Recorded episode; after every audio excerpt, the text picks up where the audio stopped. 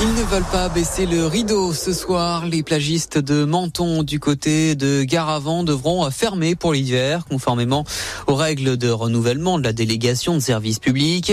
Avec cette fermeture, la mairie pourra démarrer les travaux de réaménagement de la promenade de la mer. Mais les plagistes ne l'entendent pas de cette oreille. Ils ont saisi la justice, estimant que la DSP n'est pas adaptée et n'est pas viable économiquement. L'audience du tribunal administratif se tiendra le 4 septembre prochain. Également dans l'actualité azuréenne, David Lisnard qui veut rempiler un deuxième mandat de président de l'Association des maires de France. Lady Leller de Cannes annoncé hier qu'il sera bien candidat en novembre prochain aux élections qui renouvelleront les instances de l'AMF.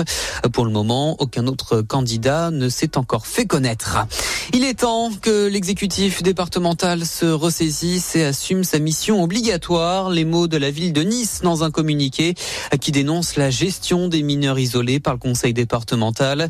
La mairie parle, je cite, d'un niveau de défaillance inédit et déplore que des associations doivent pallier les carences du département. Selon la ville de Nice, le nombre de mineurs isolés a doublé en un an dans les Alpes-Maritimes. Bientôt de nouvelles lignes de bus à Nice. Ligne d'Azur a annoncé hier la création pour l'automne prochain de la ligne 98.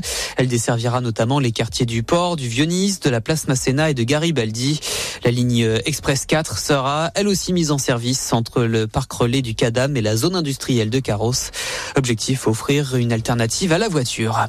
Du foot pour terminer avec l'arrivée d'un nouveau joueur à l'AS Monaco. Le club a officialisé hier soir la venue de Folarin Balogun. Cet attaquant international américain de 22 ans était prêté jusqu'à présent à Rennes par Arsenal. Un contrat a été signé sur 5 ans. Et puis Monaco qui va aussi accueillir ce soir à 18h au Grimaldi Forum le tirage au sort de la phase de groupe de la Ligue des Champions. Et ce avant le tirage au sort demain à 13h de la phase de groupe de la Ligue Europa cette fois. Voilà pour l'actu. Très bonne journée à l'écoute d'émotions.